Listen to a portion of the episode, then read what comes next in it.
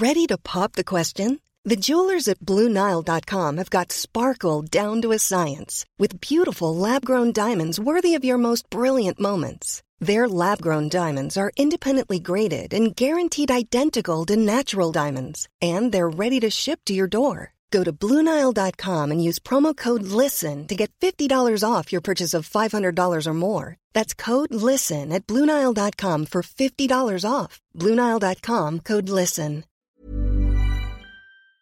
Wir befinden uns in den 20er Jahren des 20. Jahrhunderts. Ganz Europa hat mit den Auswirkungen des Ersten Weltkriegs zu kämpfen und trauert um seine Toten. Ganz Europa? Nein. Ein kleines ungarisches Dorf weist eine ermesslich höhere Sterbensrate auf, als durch Krieg, Krankheit und hohes Alter zu erwarten ist. Und die Frauen, die dort wohnen, scheint das nicht weiter zu stören.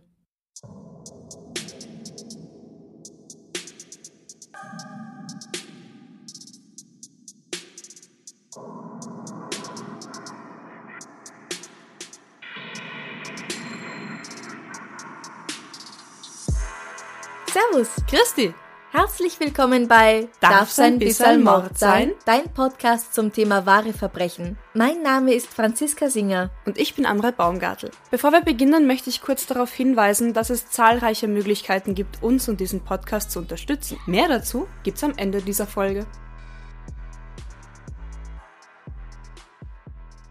Um 1910 ist Nordschrev ein Dorf mit 4000 Einwohnern, etwa 140 Kilometer südöstlich von Budapest. Die Leute leben von der Feldarbeit und zwar gar nicht schlecht. Es ist keine arme Gegend. Doch dann kommt der Krieg. Die Männer müssen in den Krieg ziehen und die Frauen bleiben oft ganz alleine mit ihren Kindern auf den Bauernhöfen sitzen. Und mit dem Krieg kommen Armut, Hunger und Verzweiflung.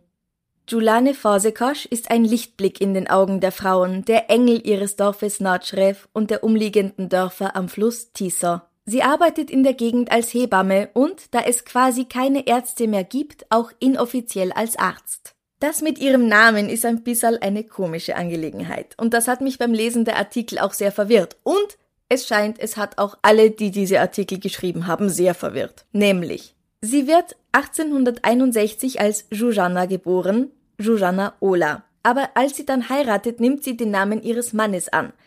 Nicht nur den Nachnamen, so wie es heute auch bei uns noch durchaus üblich ist, sondern den ganzen Namen, also auch den Vornamen. Das ist damals in Ungarn vollkommen üblich, dass eine Frau ihren ganzen Namen aufgibt bei der Heirat und nur noch eine weibliche Form ihres Mannes ist.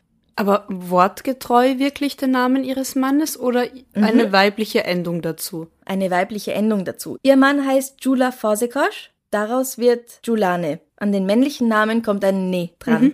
Also aus Zsuzsanna wird die weibliche Form von Jula, nämlich Julane. Auf Deutsch wäre das so, ihr Mann heißt Julian, sie heißt Julia oder Juliane. Stelle vor, du müsstest auf einmal Thomasine heißen. Oder Carla? Nein. Nein. Wir haben unsere Namen, Punkt. Ja, also zumindest den Vornamen. Der ist ja doch ein wichtiges Stück der Identität. Richtig.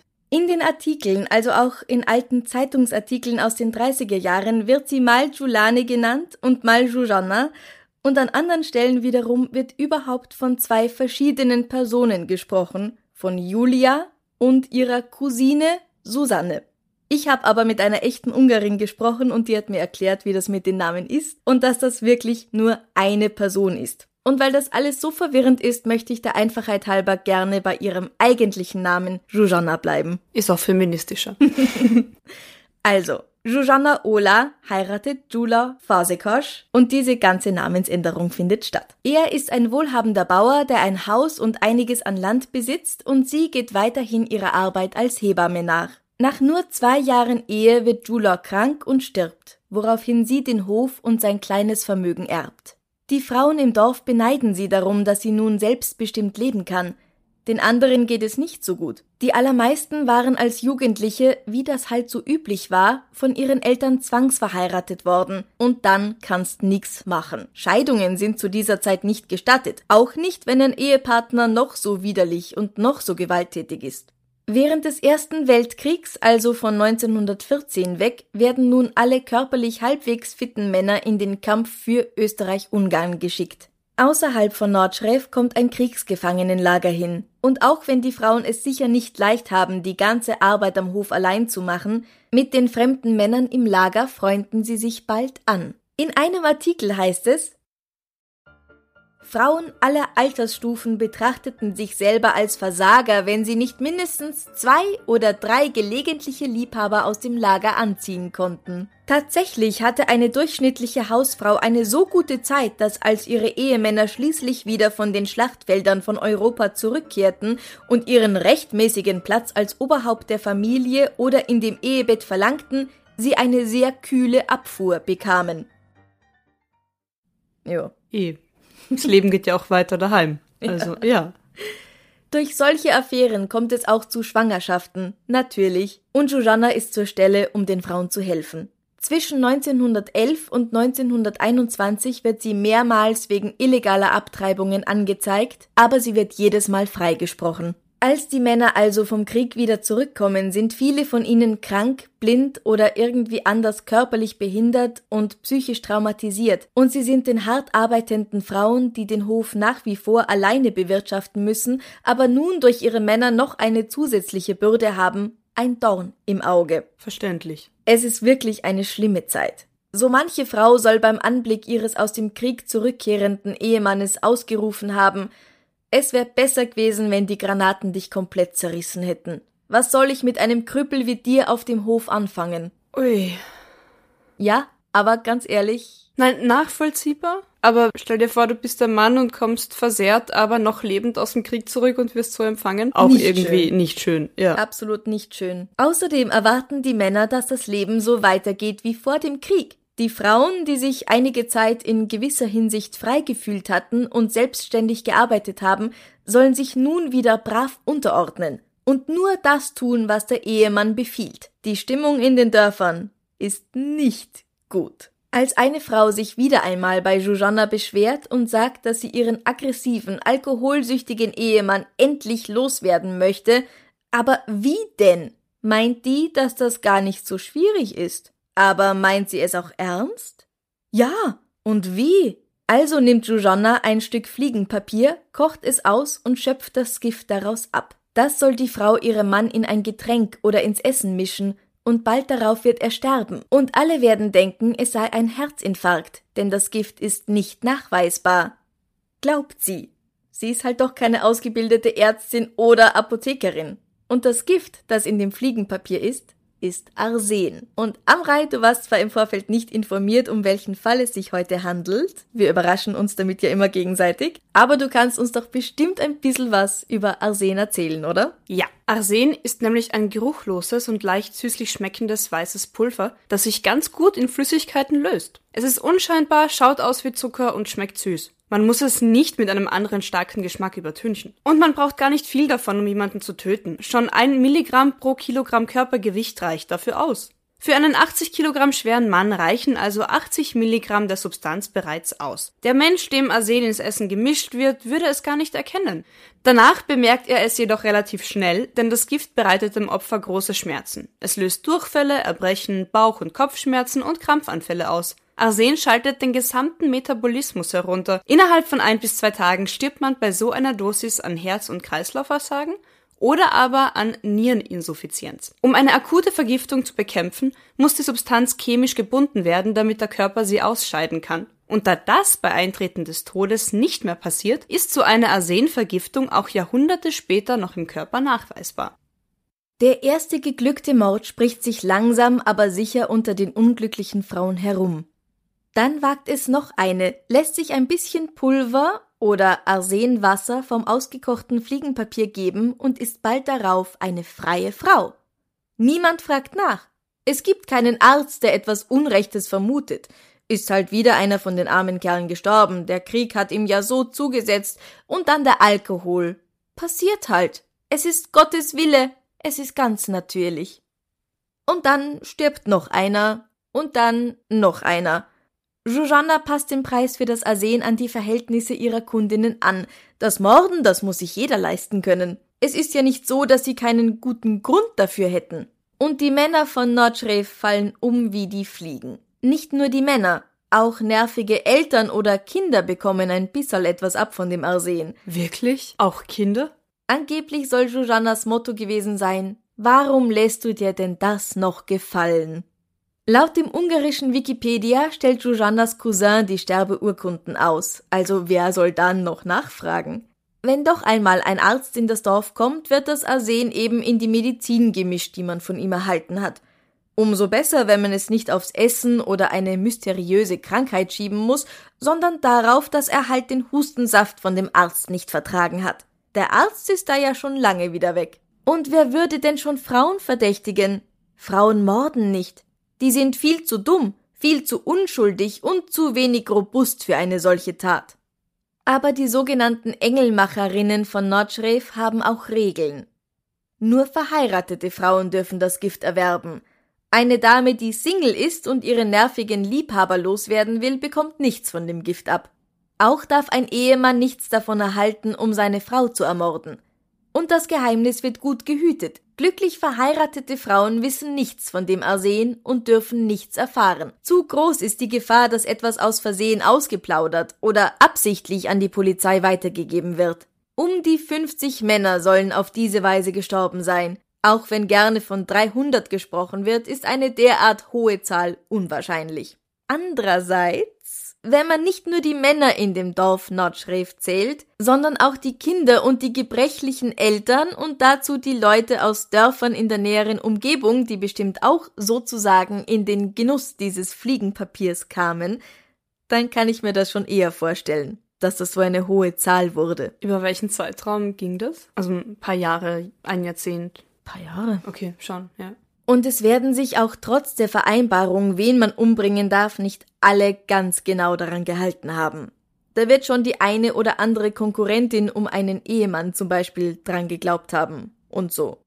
Eine Frau namens Palinka, so heißt es, ermordet ihren Ehemann und es gefällt ihr so, dass sie innerhalb von zwei Jahren noch sechs weitere Familienmitglieder umbringt. Sie entwickelt dabei ihre ganz eigene Methode, etwas, das man doch immer wieder von Serienmördern hört. Und zwar verabreicht sie ihrem Opfer eine kleine Dosis des Gifts, gerade genug, um Krämpfe und Schmerzen hervorzurufen, aber nicht genug, um zu töten. Daraufhin eilt sie in die nächste größere Ortschaft und kauft eine teure Flasche Medizin, um ihr Opfer vor den Augen aller im Dorf wieder gesund zu pflegen und als liebende Schwester und Tochter dazustehen, nur dass sie dann die Medizin auch noch gegen Arsenlösung austauscht. Aber ist es nicht auffällig, wenn dann eine Frau eben sich aufopfernd um sechs Familienmitglieder kümmert und Nein. vom Schicksal getroffen, gebeutelt? Ja. Ah, Ein tragischer Zufall, eine unbekannte Seuche. ja, Gott, Gottes Werk. Mhm. Ja. Und wie glücklich ist sie, dass sie nicht krank geworden ist. Richtig, dass sie da überlebt und Mhm. gesund bleibt. 1929 hat das Ganze dann ein Ende. Wie die Morde genau ans Licht kommen, ist nicht nachweisbar, aber es gibt ein paar Theorien dazu. Eine ist, als die Bevölkerung gezählt wird, sind die Behörden von den Statistiken in Nordschref überrascht. Die Zahl der Geburten war kaum höher als die der Todesfälle. Es hätte aber weit weniger Todesfälle als Geburten geben sollen. Daraufhin startet eine Untersuchung. Eine andere Theorie ist, dass ein Medizinstudent eine Leiche aus dem Fluss zieht und, wie man das halt so macht, als interessierter Medizinstudent vor fast 100 Jahren, beim Untersuchen des Mannes auf die Arsenvergiftung in seinem Magen stößt. Okay. Die dritte Theorie ist, dass jemand einen anonymen Brief erhält, in dem Frauen in der Region beschuldigt werden, ihre Familienangehörigen vergiftet zu haben. Und die vierte, dass eine der Frauen auf frischer Tat ertappt wird und so Zsuzsanna Fazekas ans Messer liefert. Zsuzsanna bestreitet alles und als die Polizei sie wieder gehen lässt, geht sie durch das Dorf und warnt ihre Mitwisserinnen. Doch die Polizei hat mittlerweile ihr Haus durchsucht und weiß ganz genau, wie viele Flaschen mit in Wasser eingelegtem Fliegenpapier nur darauf warten, zum Einsatz zu kommen. Die Polizei folgt ihr heimlich auf ihrem Weg durch das Dorf und verhaftet die Witwen, die Jojanna besucht. Oh. Dann werden die Gräber auf dem Friedhof geöffnet, um die Leichen auf Arsen zu überprüfen. Angeblich sollen gewitzte Witwen in dem Versuch, den Polizisten ein Schnippchen zu schlagen, Grabsteine vertauscht haben. Es werden jedoch genug ihrer Opfer gefunden, bei denen Arsen eindeutig nachweisbar ist. Und auch wenn Jojana immer noch glaubt, dass eine Arsenvergiftung nicht sichtbar ist bei einer Leiche, Die Behörden wissen da schon, dass sie nach farblichen Veränderungen der Fingernägel Ausschau halten müssen und nach dunklen Flecken auf der Haut. Und genau die finden sie auch. Bei über 100 Leichen. Oh. Fast 100 Frauen werden verdächtigt. 28 kommen tatsächlich vor Gericht und acht davon werden zum Tode verurteilt. Nur zwei von ihnen werden auch tatsächlich gehängt. Jojanna selbst lässt sich auch hier von Männern gar nichts sagen und begeht noch, bevor sie sie einsperren können, Selbstmord. Entweder erhängt sie sich selbst in ihrem Haus oder sie nimmt etwas von ihrem eigenen Arsen. Auch dazu gibt es leider verschiedene Angaben in Zeitungen von 1930. Ein Pfarrer, der von der Zeitung interviewt wird, erklärt, dass die Leute glauben, dass sie übernatürliche Kräfte hat und dass sie ein weißer Teufel oder Dämon ist. Natürlich, wenn man sich so wieder nicht erklären kann. Dann erklärt man sich's anders. Ja. Hm. Es heißt, dass eine Frau namens Jordos Borlind Jujannas Helferin Nummer eins ist. Sie wird auch Vizepräsidentin des Mördersyndikats genannt. Sie gesteht angeblich, dass sie bei der Vergiftung von 20 Ehemännern geholfen hat und in den besonders harten Jahren knapp nach dem Krieg, in denen der Hunger groß war, auch ein paar kränkliche Kinder. Nach ihrem Geständnis begeht sie Selbstmord. Sie hängt sich in ihrer Zelle an einem Bettlaken auf. Ihre Zellengenossinnen greifen nicht ein. Oh. Naja, sie lassen sie entscheiden, dass sie jetzt selbst abtreten möchte. Ja, Besser selbst hängen als gehängt werden. das stimmt. Freier Wille. Die Gegend wird als Mördergegend bekannt und die Frauen gehen als Engelmacherinnen von Nordschref oder als Giftmischerinnen von Tisasuk, so heißt die Gegend dort, in die Geschichte ein. Ihre Taten sind Grundlage für viele Filme und Bücher. Wie es dazu kommen konnte, so viele Morde. Egal, ob jetzt 50 oder 300, also ich finde 50 auch eigentlich schon ziemlich viel, in einem Dorf in circa einem Jahrzehnt wirklich für zehn Jahre unentdeckt zu lassen, zeigt halt auch, wie deppert die Bürokratie damals war. Ja, oder wie, wie, wie schlecht medizinische Untersuchungen oder pathologische Untersuchungen funktioniert haben. Na, es gab sie nicht. Oder gab's nicht, eben, richtig, ja. Mhm. Die Frauen aus Nordschref sind aber nicht die einzigen Frauen, die damals als Mörderinnen eine gewisse Berühmtheit in Ungarn erlangten. 1935 wird Juliana Janosch Notsch, eine 70 Jahre alte Witwe im ungarischen Tiefland, in dem Dörfchen Csökmö gehängt. Sie soll ebenfalls 20 Leute vergiftet haben. Allein. Mhm. Ambitioniert? Csökmö ist auch im Osten Ungarns. Also in der Nähe der anderen. Relativ in der Nähe, aber schon mindestens 70 Kilometer entfernt. Ah ja, okay. Ihr erstes Opfer war die erste Frau ihres zukünftigen Mannes, damit sie ihn heiraten kann. Einige Jahre später dann vergiftet sie auch den und dann die fünf Kinder. Somit bleibt sie als Alleinerbin übrig, was wohl für sie nicht so schlecht aussah. Und dann gibt es da noch die Legende von Smoking Peter. Victoria Födi wird 1886 in der Gegend von Szeged im Südosten Ungarns geboren. Also auch Südosten. Szeged ist auch jetzt nicht so wahnsinnig weit weg von Nordschref, aber noch südlicher. Und bei ihrem Geburtsjahr hören die Übereinstimmungen in den Quellen auch schon wieder auf. Eine Quelle sagt, sie ist die Tochter eines Schafhirten und arbeitet bis sie 17 Jahre alt ist ebenfalls als Schafhirtin, was eine ungewöhnliche Arbeit für ein Mädchen ist, weil Mädchen damals nur Gänse hüten und das auch nur bis sie elf oder zwölf Jahre alt sind. Danach werden sie Dienerinnen und Mägde. Eine andere Quelle sagt, dass sie mit 13 Jahren von ihrem Vater, einem Alkoholiker, um seine Schulden zu begleichen, an einen Bauern oder einen Pfarrer verkauft wird. Als Victoria 17 oder 18 ist, da sind sich die Quellen dann wieder relativ einig, heiratet sie einen viel älteren Mann, den 44-jährigen Paul Rieger.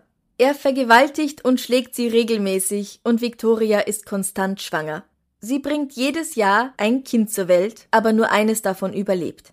Aber sie ist eine Kämpferin. 1910 verlässt sie ihren Mann. Sie bindet sich die Brüste ab und zieht sich Männerkleidung an. Weil sie gerne Pfeife raucht, gibt sie sich den Namen Pipasch Pister, auf Englisch Smoking Peter genannt, übersetzt es sich eigentlich als Pfeife rauchender Stefan, weil Pister eine Kurzform von Istvan, also Stefan ist. Aber Smoking Peter klingt einfach cooler vielleicht als Smoking Stephen. Smoking Steve. Nein, wäre eigentlich auch cool. Schon, oder? Ich weiß nicht. wieso. Schönere Aber Alliteration. Pister, Peter, vielleicht deswegen. Ja, schlecht übersetzt ins Englische. Also es klingt ähnlicher dem ungarischen Namen. Sie zieht also als Pista durch das ungarische Tiefland und verrichtet als Tagelöhner typische Männerarbeit auf Bauernhöfen. Schwere, schwere körperliche Arbeit. Es ist nicht klar, inwiefern den Leuten bekannt war, dass Pista eigentlich Victoria heißt und wie gut ihre Verkleidung ist. Ob sie sich aus Selbstschutz verkleidet hat, um ein eigenständiges, freies Leben führen zu können, in einer Zeit, in der eine Frau das nicht tut, nicht darf, oder ob sie sich tatsächlich als Mann gefühlt hat, weiß man auch nicht. Das Konzept von Transgender ist um 1930 noch absolut unbekannt. Ja. Es wird auch an einer Stelle spekuliert, dass sie eine Krankheit hatte oder eine Art von Hormonüberschuss, der ihr in den 20ern eine männliche Figur und eine tiefere Stimme verlieh. Gut, ja. Möglich. Möglich.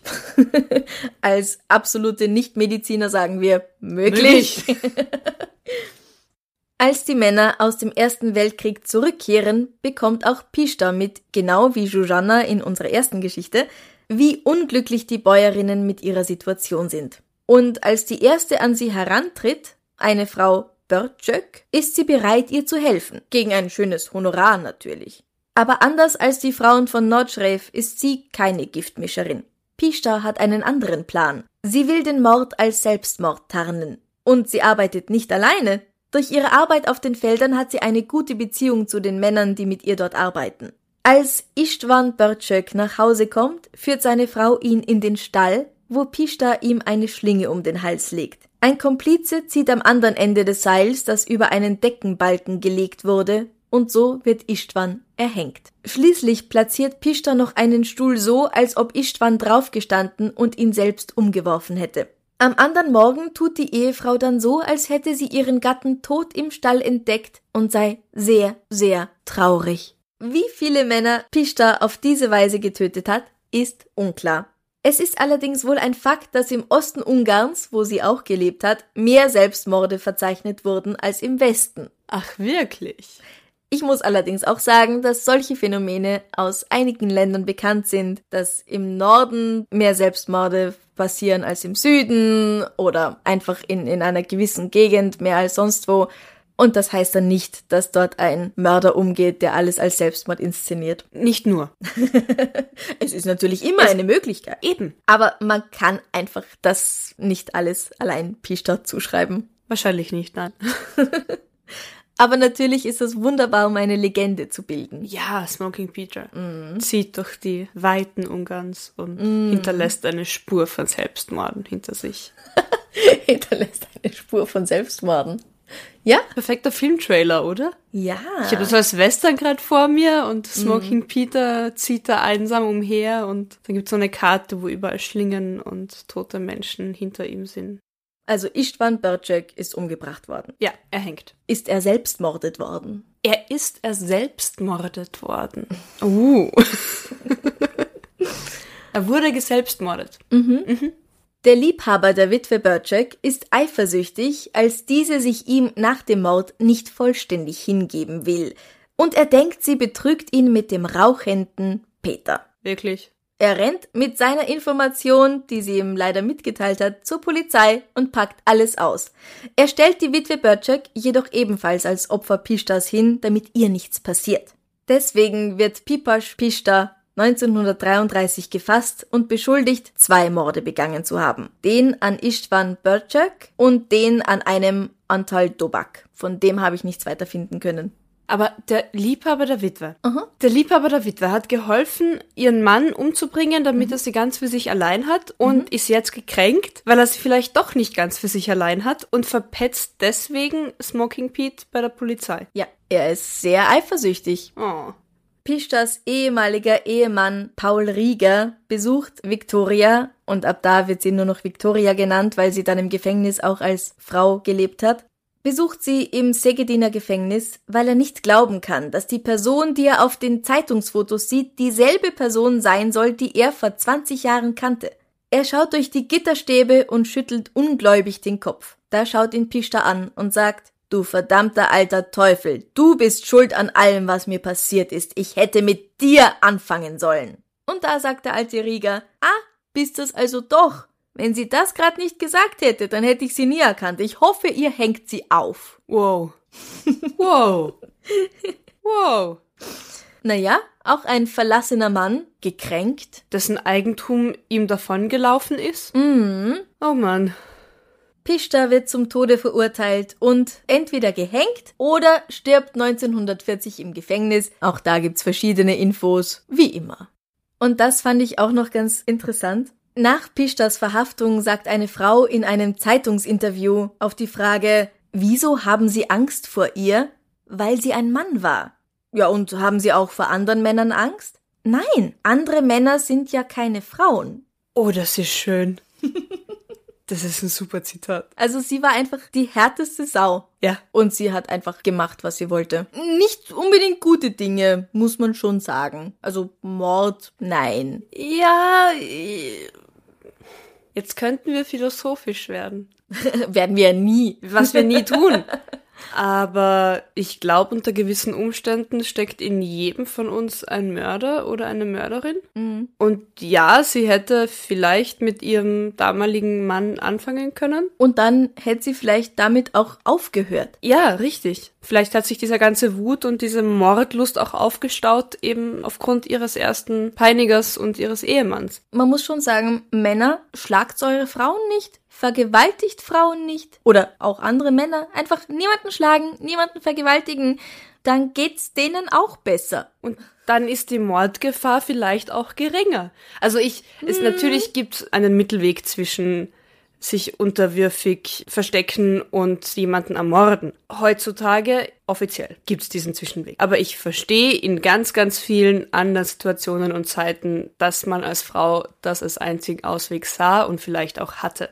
Ja, damals gab's eben ja Scheidung nicht. Und auch in Nordschref. Die Frauen haben nicht gewusst, was sie machen sollen. Sie können ihren Männern nicht entkommen. Und die Frauen, die eh glücklich waren oder es eh auskalten haben und sich nicht wahnsinnig beschwert haben, die haben ja dann auch nicht zum Gift gegriffen. Ich glaube allerdings schon, dass es halt, dass es aus dem Ruder lief. Definitiv. Vor allem, wenn du erzählst, dass dann Eltern und kränkliche Kinder umgebracht wurden. Naja, schau, es gab Hunger in dieser Gegend. Und du musst es schaffen, alle zu ernähren. Auch die kranken Eltern, auch die kranken Kinder, die vielleicht eh nur noch ein halbes Jahr leben. Aber dann spielt man Gott. Also es ist, es ist, für mich ist es ein Unterschied zwischen Notwehr und eben Leiden verkürzen, aber ich finde Leiden verkürzen. Ach, lass mal das. ja, es ist, es ist grenzwertig, definitiv. Ja, aber ich absolut. finde, eine Notwehr rechtfertigt einiges. Erleichterung einer Situation rechtfertigt weniger. Andererseits eben, wenn man sich die, die Zeit und die Gesellschaft anschaut, mh, ja. Und vielleicht auch die, das Wissen und die Machbarkeit, das Frauen entdeckt haben, wir können selbstbestimmt sein und leben.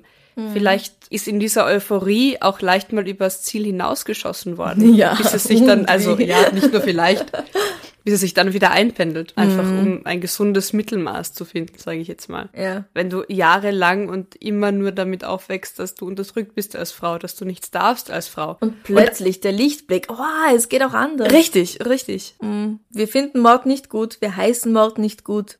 Wir sagen Aber- nur, in gewissen Zeiten, unter gewissen Umständen ist es eventuell nachvollziehbar. Oder? Ist auf jeden Fall nachvollziehbar, ja. Aber heutzutage gibt's andere Möglichkeiten. echt, echt dünnes Eis, dieses ganze Thema, finde ich, weil, also gerade was, was unterdrückte Frauen und, und wütend aggressive Ehemänner anbelangt und es gibt Schutzformen heutzutage, aber Mord im Affekt, auch nochmal was anderes als geplant. okay, da gebe ich dir recht. Geplanter Mord, dafür, da gibt's dann andere Möglichkeiten, ja? Weil genauso könnte man dann wahrscheinlich planen, in ein Zu gehen. Frauenhaus zu gehen. Ja, gebe ich dir recht. Okay, ja, gut. Wenn dir die heutige Folge gefallen hat und du gern ein bisschen mehr davon hättest, folge uns auf Instagram at darf's ein bissal Podcast. Teile die Folge auf Facebook, gib uns 5 Sterne in deiner Podcast-App und erzähl all deinen Freunden und Kollegen von uns. Vielen Dank an alle, die uns bereits eine Bewertung auf Apple Podcasts gegeben haben. Bewertungen sind sehr wichtig für uns, weil wir nur so in den Charts aufscheinen und damit auch wieder neue Hörer gewinnen können. Du kannst uns auch auf eine Melange, ein Spezi oder eine Tüte Pommes einladen. Und zwar über co-fi.com slash darf's ein bissal Mord sein. Wenn du gerne ein bissal Extras hättest, kannst du uns auf Steady unterstützen. Steady gibt uns die Möglichkeit, jede Woche eine neue Folge plus monatliche Bonusepisoden und anderes exklusives Material herzustellen. Alle Links dazu gibt es auf unserer Homepage darf's ein bisschen Mord sein.com. Und jetzt noch was Schönes zum Abschluss. Noch was Schönes zum Schluss? Noch was Schönes zum Abschluss. Liebe Franziska, mhm. wenn du wählen müsstest, entweder oder, Meer oder See, für immer oder mein nächster Urlaub? Ach, wir starten langsam ins neue Jahr. Dein nächster Urlaub. Was für ein See. Den kannst du frei wählen. Wo? Das kannst du frei wählen. Salzwasser oder Süßwasser? Mm, ich war schon lange nicht mehr im Meer. Von dem her würde ich eigentlich das Meer ganz gern wieder sehen. Aber in Seen kann man ruhiger schwimmen. Ich mag beides. Na gut, aber da ich in Wien wohne und das hier sehr gern mag und die neue Donau im Prinzip ein See ist, sag ich See. Aber ich möchte sehr gerne wieder ans Meer. Das heißt See in erster Linie, weil du gern schwimmst? Ja, und im Meer kann ich irgendwie nicht so gut schwimmen, weil da halt die Wellen sind. und die Strömung und. Also du ziehst dann den Sport ist. und die körperliche Ertüchtigung vor. Ja. Okay. Und ganz ehrlich, in der Sonne liegen kannst bei beiden. Also da ja. brauche ich nicht unbedingt ein Meer dafür. Das stimmt. Und es ist klimafreundlicher, an die neue Donau zu fahren, als ins Flugzeug zu steigen oder... Oder sieben Stunden im Auto zu sitzen. Richtig. Aber Meer mag ich sehr gerne. Es ist was anderes, irgendwie ein anderes Gefühl, oder? Ja, voll, voll. Also auch immer, wenn ich ans Meer fahre, muss ich's angreifen. Ich muss immer meinen kleinen Finger zumindest reinhalten und sagen, ah, man muss im Meer also, gewesen sein. Ja, ja, ja. Nicht als Ganzes, weil zum Beispiel in Irland oder so war es einfach viel zu kalt. Oh, und weißt du was? Im See gibt's keine Quallen. Mhm. Auch noch so ein positiver Punkt. Mhm. Aber jetzt du, Meer oder See? Und ich mach's anders. Bei dir für immer. Oi, wei. Bis du die Quallen erwähnt hast, war ich total auf Meer. Lieber Meer als See. Und ich glaube, trotz Quallen ziehe ich das Meer vor. Mhm. Einfach vom Gefühl, weil es freier ist und weiter ist. Also du hast die Weite und du hast den, ja, du hast den Wind, du hast Wellen. Aber ich mag dieses Gefühl von, von Meer und Wind und dieses Durchprusten lassen vom Wind. Mhm. Definitiv Salzwasser. Also auch kein Wörthersee. Der ist zugebaut mit Schiffen und mit Privatgrundstücken. Nein, er ist schön zum Anschauen, klar, aber, aber für mich hat mehr nochmal diese, diese Weite und diese Unendlichkeit einfach stärker als ein See. Mm, ist halt auch weiter weg. Ist weiter, ja, vor allem jetzt, wo ich in Wien bin, ist es weiter weg. Von Kärnten waren wir in 90 Minuten mit dem Auto am Meer. Das war recht praktisch. Es war Tagesausflug nach Triest. Boah. das war wirklich zum Pizzaessen, fährst halt mal schnell ans Meer. Das ist dann schon was anderes. Aber trotzdem, ich, ich mag Meer, Meer, auf jeden Fall. Wind und Meer und Wellen. Also mehr, mehr. Mehr, mehr.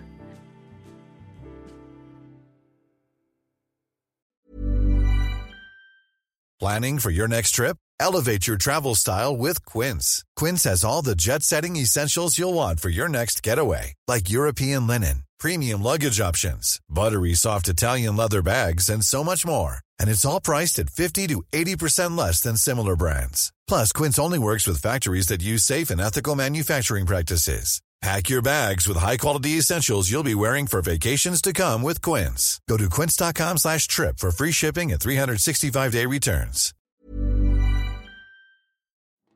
Liebe findet den unterschiedlichsten Ausdruck quer durch die Geschichte. Doch ist es wirklich immer Liebe? Lasst uns über Sex sprechen. Von skandalösen Stories aus der Antike über die Geschichte von Fetischen bis hin zu den unanständigen Geheimnissen berühmter Personen. Bei Liebesgeschichte gehen wir der Entwicklung der menschlichen Sexualität auf den Grund. Unterhaltsam, lehrreich und im besten Sinne des Wortes tabulos stellt Franziska Singer, das bin ich, jede Woche die Frage, wer, wann, mit wem und wie. Wer Liebesgeschichte überall, wo es Podcasts gibt.